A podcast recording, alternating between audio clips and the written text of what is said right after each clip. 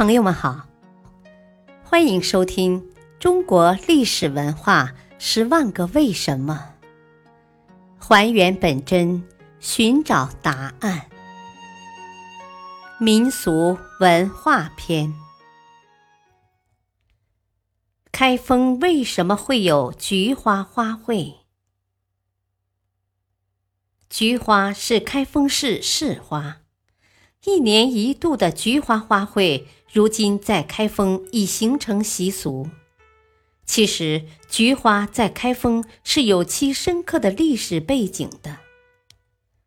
唐代诗人刘禹锡说：“家家菊尽黄，良缘独如霜。”这是对开封菊花最有名的描述。这说明在唐代。开封菊花已经很具规模了，家家都种菊花，菊花普及程度可想而知。到了宋代，开封人爱菊比以往更甚，并且那时菊花已经名扬天下了。每逢重阳日，民间插菊花枝，挂菊花灯。饮菊花酒等习俗影响到中原大地的各个角落。一年一度秋风劲，岁岁黄花分外香。这是描写菊花盛开时的盛况。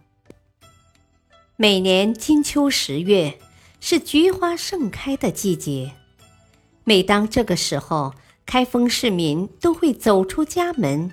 去欣赏他们喜爱的菊花，如此形成传统，就演变为今天的开封菊花花卉。开封菊花花卉的会期为每年的十月十八日至十一月十八日。菊会时节，全市展菊多达三百万盆，品种约一千三百个。形成了满城尽菊黄的壮观景象。